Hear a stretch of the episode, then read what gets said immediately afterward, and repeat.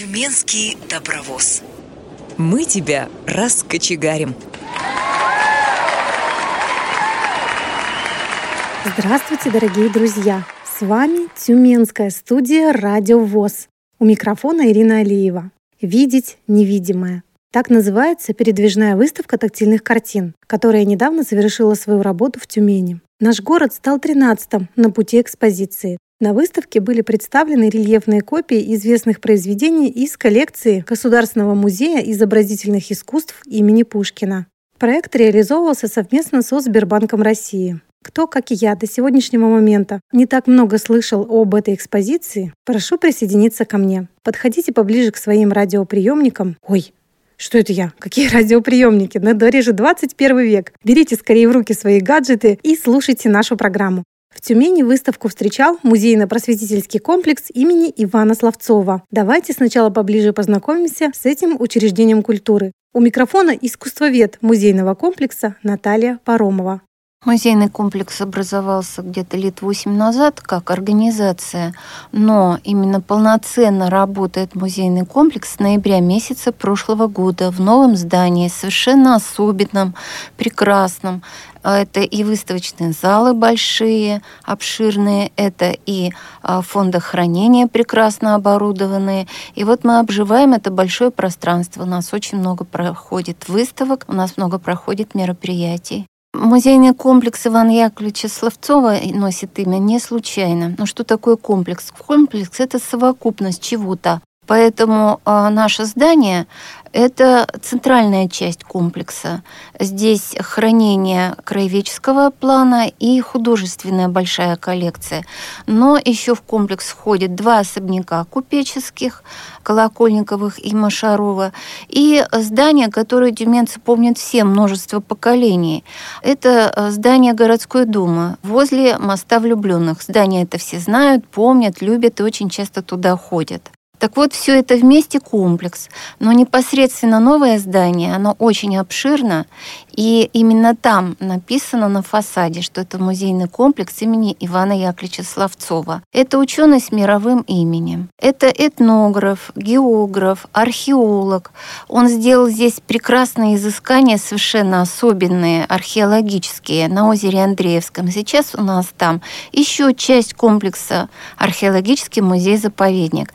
Так вот, доклады Славцова печатались археологии, этнографии Сибири, печатались в Европе. Он почетный член Стокгольмской академии наук. Он был директором Александровского реального училища. Сейчас это Институт Северного Зауралья, но привыкли называть сельхозакадемия. Это здание реального училища. Оно построено было на средства купца Подоруева, и это одно из самых красивых зданий Тюмени, а училище считалось одной из лучших в Сибири.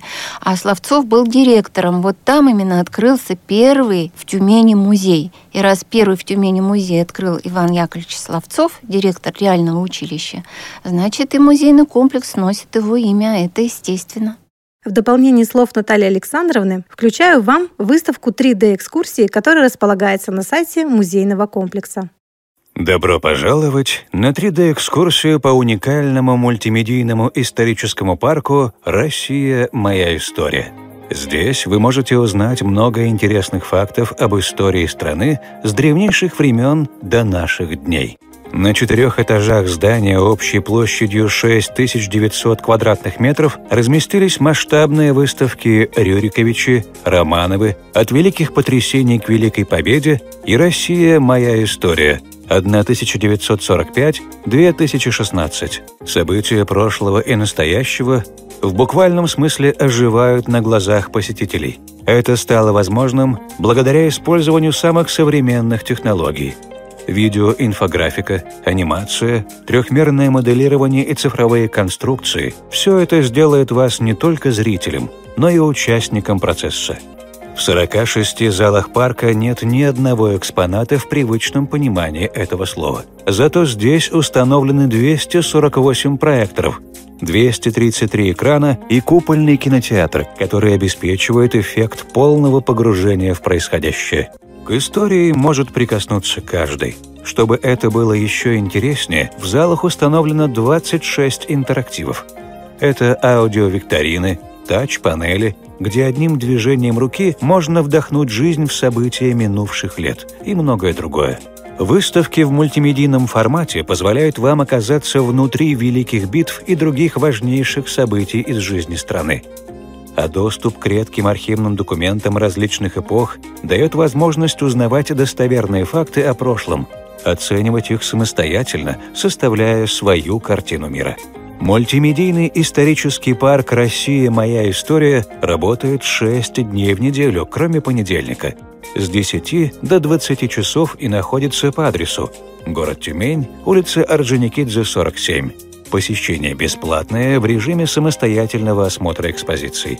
Приходите и погрузитесь в историю своей страны. Тифлокомментарий для выставки записал известный актер и режиссер Евгений Миронов. В постоянную выставку экспозиции тактильных работ входит шесть картин. О них нам расскажет Наталья Паромова. Художники мирового значения – это художник эпохи Возрождения, это итальянец Боттичелли. Картина называется «Благовещение». Эта картина хранится в Музее изобразительных искусств имени Пушкина. Это замечательное произведение немецкого мастера XV века Лукаса Кранаха «Мадонна с младенцем в зелени». Это натюрморт, который называется «Атрибуты искусства». Это французский художник Шарден рубеж 18-19 век. И это еще и художники с мировым именем, которые открывают новые пути искусства 20 века. Это Поль Гоген, тоже француз, и Пабло Пикассо, так его называли во Франции, но он испанец, поэтому еще и произносит Пикассо, Пабло Пикассо. Ну и надо сказать, что эти произведения весьма интересны. И, наконец, следующее, которое вызывает у многих улыбки, потому что это наивное искусство. Это искусство необычное. Это тоже появилось в начале 20 века. Это художник Руссо, который рисовать не умел, но очень хотел, и создавал экзотические картины о путешествиях. И вот там представлен экзотический такой сад – с пальмами, с совершенно невероятными растениями, белая лошадка и лев но он должен напасть на лошадку, но они так изображены, как будто они обнимаются и танцуют. И когда вот люди трогают эту картину, все улыбаются, потому что она очень душевная, она необычная а, по своему настрою, по своему исполнению. Специально для Тюмени была подготовлена рельефная работа известной картины. Тифлокомментарий начитывал известный певец Алексей Чумаков. Когда э, обратились к нам, чтобы выбрать произведение для такой выставки, то мы, конечно, сосредоточились на том, что именно должно быть, потому что ведь видят руками. Значит, это должно быть очень выразительное произведение. И еще один момент. Картины, которые специально сделаны, они западноевропейских художников. Значит, нам нужно было брать именно художника Западной Европы. У нас небольшая, но очень любопытная коллекция западноевропейских мастеров, начиная с 17 века, кончая началом 20 а, века. Выбор мы остановили на прекрасном парадном портрете. Это художник Николас Масс, он голландец. И это портрет вельможи. Надо сказать, что портрет действительно очень эффектный. И даже если видеть руками, то понятно, что у портретируема гордая поза, великолепный парик с пышными локонами, очень модный в то время, назывался алонж кружевное жабо, вот текстура кружева очень хорошо ощущается. Прекрасный плащ такой, который напоминает античные тоги древних римлян. Плащ этот имеет великолепную игру складок. И, конечно, а, лицо гордое, несколько, может быть, заносчивое выражение лица и а, очень правильные черты лица. Этот человек очень красив, это аристократ. И вот этот портрет а, мы решили вот представить поставить на выставку для того, чтобы можно было его увидеть. Уверена, что в каждом городе были свои особенности проведения данной экспозиции. Какую работу предстояло провести в Тюмени, об этом нам расскажет методист музейно-просветительского комплекса имени Славцова Евгения Рябова. Не очень многие зрячие хотят пользоваться аудиогидом, несмотря на то, что он записан профессиональным актером Российской Федерации Евгением Мироновым. Он и актер, и режиссер, и голос очень приятный. И та информация, которая там записана была, предоставлена сотрудниками Пушкинского музея. Но вот э, живое общение – оно для таких посетителей, для посетителей такой категории, оно все-таки предпочтительнее, хотя экскурсии на такой выставке в принципе не предусмотрены. Но мы идем навстречу и никому не отказываем, и всегда у нас есть возможность получить э, такую услугу. У нас э, в музейном комплексе имени Славцова аудиогиды будут использованы на всех постоянных экспозициях э, в музеях нашего комплекса. Они проходят аудиозапись в Москве. Для аудиогидов э, очень важен голос, очень важен профессионализм того, кто читает, интонации, нюансы голосовых э, каких-то особенностей. Поэтому ну, нам не сочли доверить, скажем так. Это будут делать профессиональные люди. Помимо этого, Евгения Николаевна рассказала нам о том, какие мероприятия проводятся в музейном комплексе для незрячих людей.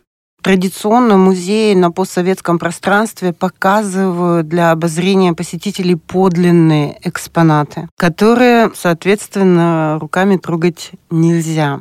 Уже несколько лет музейный комплекс имени Ивана Яковлевича э, Славцова проводит очень большую работу по пополнению экспозиций, выставок э, экспонатами для тактильного осмотра. Это муляжи, макеты, реконструкции, модели. Но это все не очень так просто. И что можем мы делаем? У нас э, планируется еще одна небольшая тактильная выставка. Вот как раз она будет приурочена к празднику «Белая трость». На ней будут представлены скульптурные произведения искусства из различных материалов. Это металл, дерево, камень. И мы пригласим, конечно, обязательно наших посетителей потрогать, пощупать. Но это, опять же, должны быть достаточно крупномасштабные предметы. Это должны быть реалистичные предметы. Нам пока не очень просто работать в этом направлении, но мы, конечно, стараемся. На данный момент э, по музеям комплекса ведется очень большая работа по насыщению навигации специализированной для слабовидящих э, посетителей. И буквально чуть-чуть совсем времени немного пройдет, она уже заказана, и как только она будет изготовлена, она появится у нас и на стенах, и на полу, и на дверях. Э, то есть все это в работе. Как я отмечала выше, проект реализовывался при финансовой поддержке Сбербанка России. У нас в гостях побывала руководитель управления маркетинга и коммуникациям Западносибирского банка Сбербанка России Оксана Павук. Вот что она рассказала об этом уникальном проекте. Выставка «Видеть невидимое» — наверное, такой очень яркий, красивый и значимый проект для Сбербанка. И я надеюсь, для жителей города Тюмени это тоже, наверное, будет таким интересным опытом познания картин через тактильное восприятие. Два года назад, 12 ноября, в день рождения Сбербанка, была открыта эта уникальная выставка, совместный проект с Пушкинским музеем. И эта выставка первая, скажем так, э, экспозиция тактильных картин, созданных по инновационной технологии для незрячих и слабовидящих людей.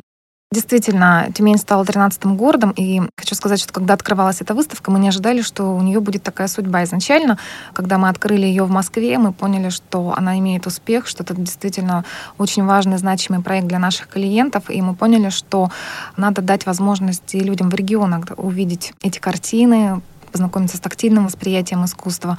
Поэтому было принято решение о том, чтобы выставка стала передвижной.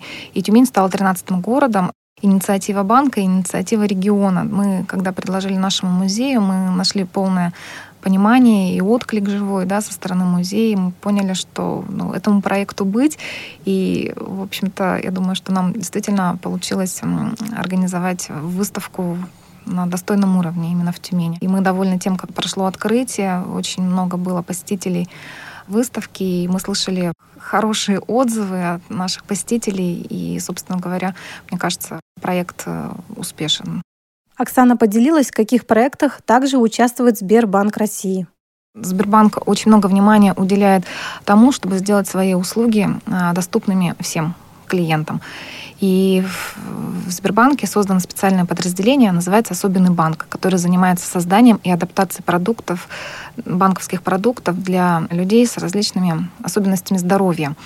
И вот что могу сказать. У нас в Тюмени есть офисы для глухонемых людей, которые оснащены сервисом сурдоперевод, поскольку банковский язык, он очень специфичный, и ну, вот, действительно очень тщательно нужно подходить к такому вопросу, потому что не все, может быть, термины банковские можно дословно перевести через язык жестов, поэтому мы поняли, что вот необходимо скажем так, более тщательно прорабатывать именно сам сурдоперевод, чтобы наши услуги, вот у людей было правильное понимание и ну, было понимание тонкости банковских продуктов, потому что есть очень много нюансов, которые важны для клиента, чтобы он это все усвоил. И вот у нас уже два офиса есть, и я думаю, что мы сейчас будем накапливать практику. Мы понимаем, что, может быть, еще не требуется там дальнейшее, да, какое-то там совершенствование этой услуги, и мы будем двигаться в этом направлении. Что касается незрячих клиентов, мы тоже, да, очень хорошо понимаем, что необходимо клиентам, и вот у нас а, есть э, уже достаточно много да, в Западной Сибири и в Тюмени в том числе банкоматов, которые оснащены шрифтом Брайля. И появляются банкоматы с голосовым сопровождением операций. Ну, вообще в Сбербанке всегда много идей, всегда много проектов. Я сейчас, конечно, затрудняюсь сказать, что именно будет в этом направлении, может быть, в искусстве или, или наоборот, в дальнейшем там, адаптации да, продуктов для а, людей с разными возможностями здоровья. На самом деле, ну, всегда в общем-то, наша деятельность не стоит на месте, мы всегда стараемся максимально соответствовать ожиданиям и потребностям клиентов. Поэтому я уверена, что еще у нас будет много всего важного интересного и необходимого да, именно для таких клиентов. Мы вообще видим свою социальную миссию в том, а, чтобы помогать тем, кто нуждается в нашей помощи. У нас есть несколько благотворительных проектов. Мы всегда помогаем фонду «Подари жизни» и наш региональному фонду а, «Ключ к жизни» перечисляем средства, и это как и средства от банка, так и пожертвования наших сотрудников добровольные да, на лечение детей с онкозаболеваниями. И также мы еще помогаем тем, кто нуждается в помощи в нашей регионе. У нас есть подшефные ну, детские учреждения. Например, Илуторовская школа-интернат. Вот. И мы очень, скажем так, плотно взаимодействуем несколько лет. Помогли этой школе-интернат провести ремонт. А наши сотрудники, вот, волонтеры, да, именно на добровольных началах, а, несколько раз в год выезжают, помогают с благоустройством территории, там, субботники, скажем так, проводим. Встречаемся с ребятами, общаемся, поскольку понимаем, да, что ребятам нужно общение. Поздравляем их с праздниками. В общем, это, знаете, такие долгие, теплые отношения. Еще мы также у нас выделяются средства на летний оздоровительный отдых для детей. У нас действительно много разных проектов, и мы стараемся максимально быть полезными. Я отношусь к таким типам людей, которые достаточно далеки от искусства. И когда на меня обрушивается много информации касаемо вот этой темы, я не то чтобы устаю, но мне необходимо какое-то количество времени, чтобы это все осознать, с этим свыкнуться. Поэтому, если среди вас есть такие же люди, думаю, уместно будет сделать паузу. Послушаем песню «Рубиновые капли» в исполнении тюменского незрячего певца Петра Фрезе.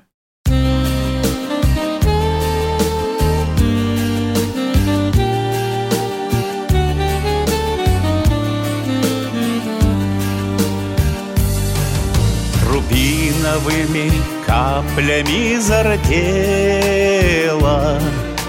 Красная рябина вся в снегу. Что ж ты, моя юность, пролетела? Я тебя вернуть уж не смогу. Что ж вы годы быстро, быстро пролетели. Вас не остановишь на бегу. Пусть не скоро заметут метели Рубиновые капли на снегу.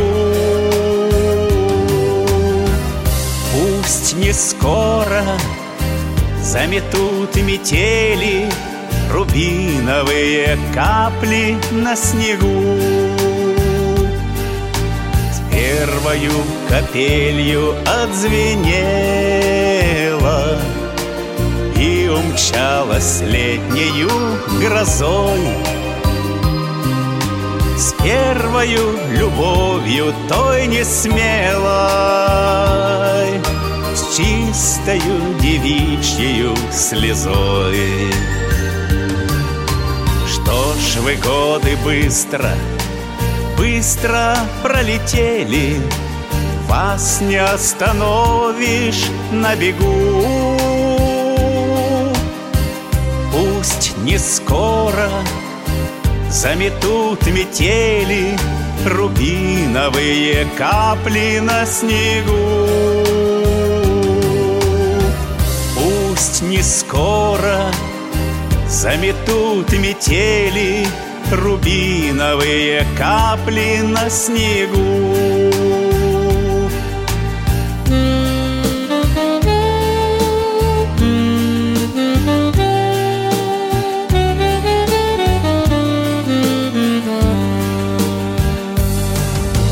Только почему-то утром ранним Чудится мне нежный образ твой. Будто возвращаюсь со свидания. С первого свидания с тобой.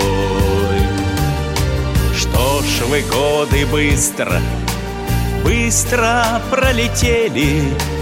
Вас не остановишь на бегу Пусть не скоро заметут метели Рубиновые капли на снегу. Пусть не скоро заметут метели Рубиновые капли на снегу.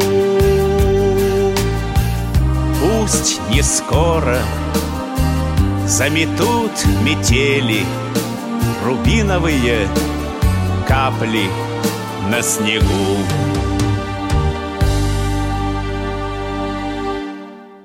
На открытие выставки в Тюмень приезжал незрячий искусствовед из Екатеринбурга Алексей Филатов. Кстати, он стал героем документального фильма «Представь себе». Это работа журналистов Николая Ковалькова и Екатерины Гордеевой. В этом фильме рассказывается о жизни незрячих людей. Алексей Филатов стал также героем этого материала. Ну, что вам сказать. Я лично с Алексеем Филатовым познакомилась еще до этой выставки в мае этого года в Геленджике на Всероссийской конференции. Если вы когда-то себе представляли искусствоведа, то он именно такой. Говорит медленно, нараспев, с большим трепетом и любовью рассказывает про картины. Может часами делиться своими знаниями о различных художниках. Кстати, представляете, у него дома на компьютере стоит французская раскладка. То есть он в совершенстве знает французский язык. Это как нельзя лучше характеризует человека его профессии.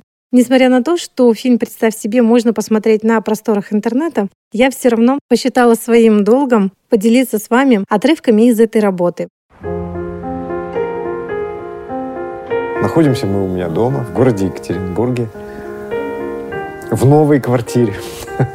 Я недавно здесь живу. Я очень хорошо знаю эту квартиру, но, к сожалению, ее ни разу не видел.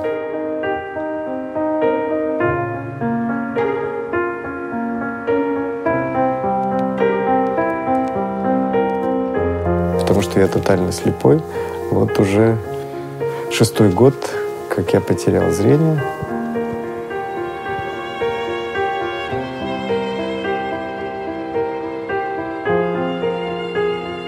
Зовут меня Алексей Филатов. Мне 44 года. Моя бабушка искусствовед, я потомственный искусствовед, можно сказать. Мне всегда нравилось то, чем она занималась, как она э, общалась со своими студентами, учениками, с художниками. Я вырос среди книг по истории искусств. И я мог себе позволить такую роскошь, да, сидя на горшке, листать альбомы Рафаэля. То есть впитывал это все буквально с детства. Я как-то даже не задумывался, понимаете? Вот даже ни, нисколько, ни минуты даже не было никаких сомнений. Я буквально э, сразу принял решение, что я э, буду э, полностью отдаваться теперь вот миру искусства, художников, картин.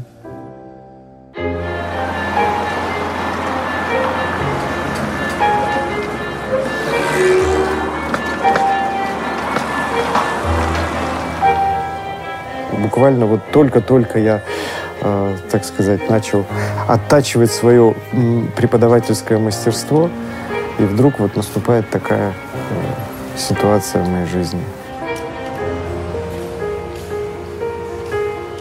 После перенесенной болезни началось осложнение, и э, это осложнение привело к тому, что отслоилась сетчатка. Сначала я потерял зрение на левый глаз, потом на правый глаз. Здравствуйте, дорогие друзья. А, Люди, которые приходят на лекции по истории искусств, они заведомо все друзья. Правильно? Мы сегодня поговорим с вами о двух художниках эпохи Возрождения. Первый художник, о котором я хотел бы начать свой сегодняшний разговор, это Лукас Кранах-старший. Многие исследователи его творчества утверждают, что он является родоначальником э, целой династии Кранахов. Но э, есть э, другие сведения о том, что сам Кранах родился в семье художника, его отец был художником. До сих пор доподлинно неизвестно, какую фамилию носил Кранах, потому что Кранах – это его псевдоним. Мадонны похожи на Юдивь, Юдивь, в свою очередь, похожа на дочерей Лота. Ну и так вот из картины в картину складывается такой нек- некий такой стандарт женской красоты по э, Кранаху старшему.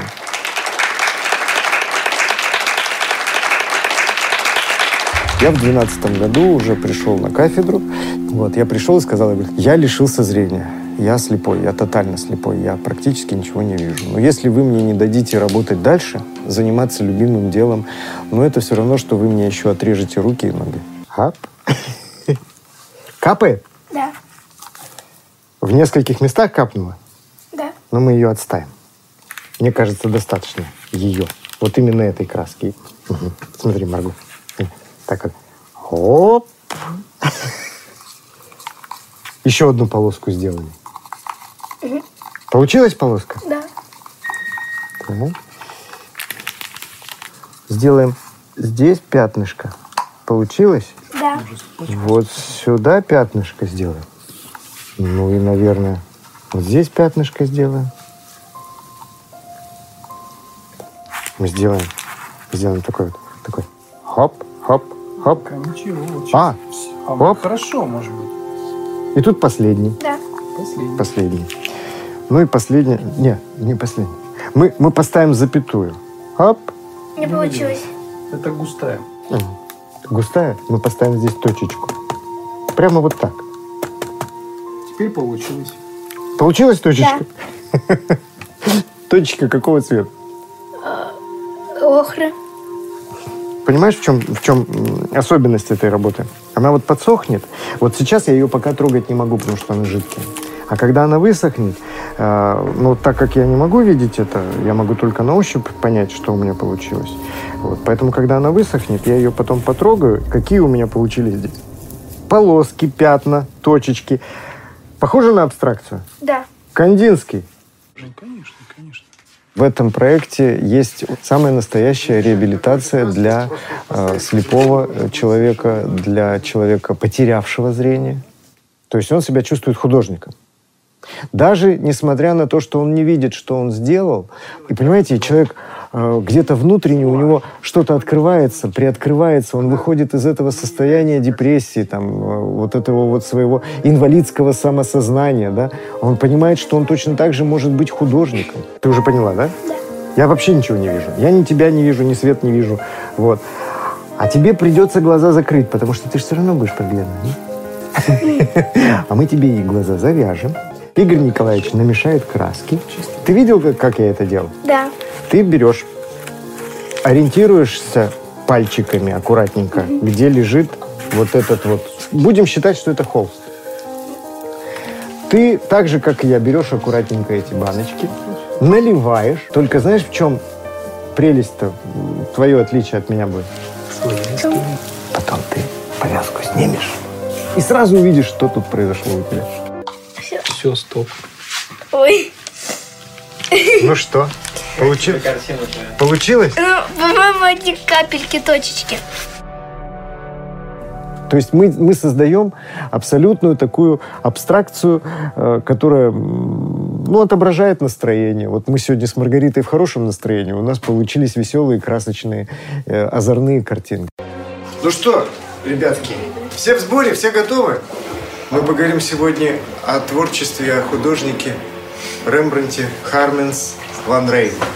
Ребята, вот те, кто видите, да, обратите внимание, э, лицо женщины, оно как бы выглядывает из какого-то мрака, да? Для тех, кто не видит, объясняю. Картина вот вся погружена в очень темный фон, очень темный мрак. И только лицо женщины, очень пожилой, очень э, немножко грустной, немножко какой-то, может быть, э, печальной женщины высвечено светом. Вот представьте себе такое закопченное зеркало – вот как будто его взяли и закоптили сажей. И вы берете влажную тряпку и начинаете это, это зеркало протирать, протирать, протирать. Ну, сначала вы что видите? Естественно, собственное отражение в этом зеркале, да? Но оно как бы появляется издалека, извне, откуда-то из глубины. И вот оно вроде как появляется ваше лицо, потом вот появляется что-то еще. Таким образом можно объяснить картины и портреты, в том числе и портреты Рембрандта. Мне, как искусствоведу, иногда бывает сложно объяснить слепым детям, что картина — это своего рода окно, э, за пространством которой открывается некая перспектива. Потому что слепой от рождения ребенок не знает, что такое горизонт. Ему очень сложно объяснить, что, допустим, на полотне изображен пейзаж, который там уходит далеко-далеко в пространство, и глядя в эту картину, ты словно там попадаешь, ну, допустим, на берег Волги, да, глядя на пейзажи Левитана. Я же никогда не думал о том, что я потеряю зрение. И честно вам скажу, я не знал о том, что есть э, вообще сообщество слепых. Я так же, как и вы, ходил по улицам, не замечая слепых. Ну так получилось, я их не видел. То есть это, понимаете, это где-то в другой жизни, в какой-то параллельной вселенной говорят, нужно выкрикнуть вот это вот свое внутренний негатив, свое горе, свою вот эту вот драму, наверное, надо выкрикнуть. Я не знаю, как там на это реагировали мои соседи, но было такое. Я просто садился в квартире, оставался один, когда жена уходила на работу, сын в школу. И вот когда накатывала, я просто кричал. До хрипоты в горле. А потом вроде как все, легче стало. Все, вперед, посуду мыть научиться жить э, заново, учиться наливать чай не на глаз, а на слух. Мазать бутерброд не мимо хлеба на стол, а все-таки на кусок с хлеба. Понимаете, рядом были любящая жена, сын. Он еще тогда еще был у меня маленьким. Я помню, как однажды мы ехали с ним в автобусе, я еще правым глазом чуть-чуть видел, и он попал в луч света. Такой вот яркий луч света, и я как-то запомнил его лицо.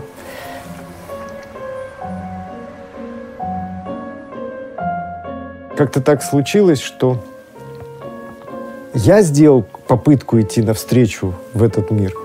И э, этот мир меня принял, я знаю, что в Тюмени на выставке было достаточно много ВОСовцев. Всегда интересно услышать мнение незрячего человека, который ощущает все это на ощупь. Вот каким мнением поделился с нами член Тюменской местной организации Борис Халин.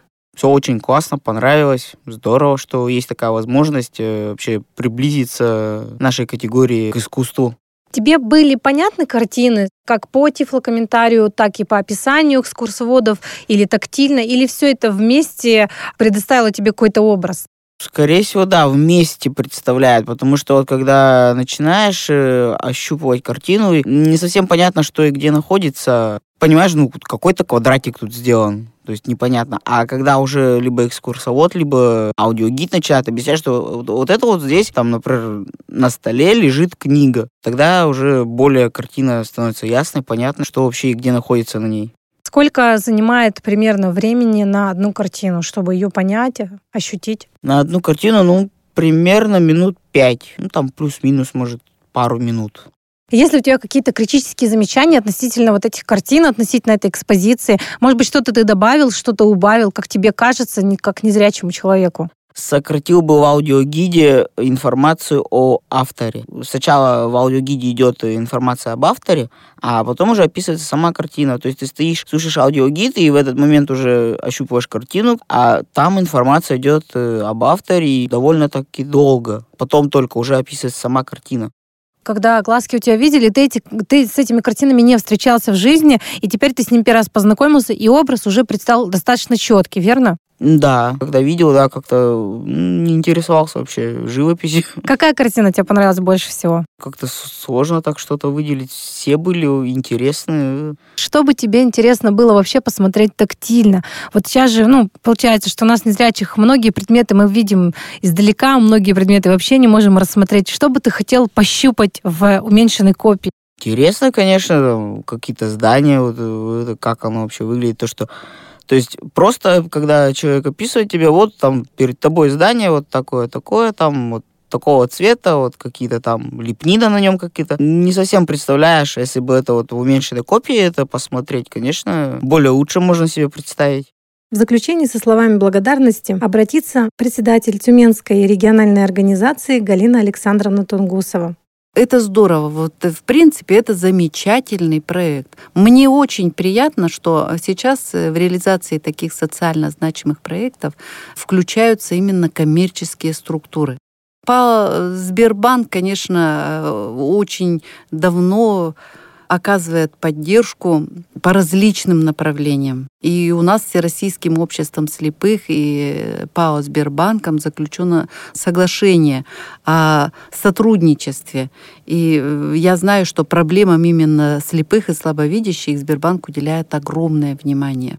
Здесь и у нас в Тюменской области эм, отделение Сбербанка, э, они являются спонсорами э, нашего школы-интерната для слепых и слабовидящих в городе Илуторовске.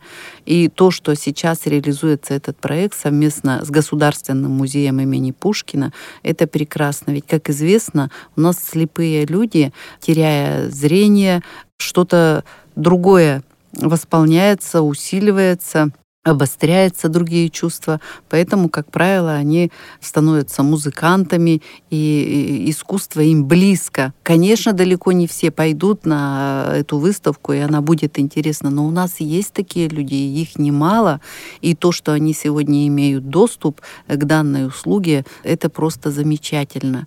Еще вот, вы знаете, я бы хотела отметить, наверное, что проект реализован конечно же, чувствуется, что люди погрузились в эти проблемы. Это не просто для галочки. Они изучили эту проблему, они привлекли специалистов, причем из числа незрячих, как они чувствуют себя в искусстве, как это будет для них удобно. Они используют вот такие формы, как и шрифт Брайля, они используют аудиогид, они используют тифлокомментирование, тактильное ощущение произведения искусства. В общем, все все те приемы, которые облегчат э, слепым и слабовидящим э, больше вот понять, принять вот эту услугу. И это приятно, конечно, и чувствуется, что это учреждение с высокой социальной ответственностью. Мне хочется выразить слова благодарности всем организациям, большое спасибо, и э, надеяться, что такое понимание проблем и стремление оказать помощь останется у вас и будет возрастать. Спасибо. На этом, пожалуй, все. Надеюсь, что данный эфир был для вас очень полезным и познавательным. Во всяком случае, я испытала большое удовольствие, готовя данную программу. Спасибо всем за уделенное время. Передачу подготовили Алиевы, Артур и Ирина. В следующий раз мы вам расскажем про областной открытый турнир «Наша местная самая чудесная», который состоялся в Тюмени в середине октября. До новых встреч! Тюменский добровоз мы тебя раскочегарим.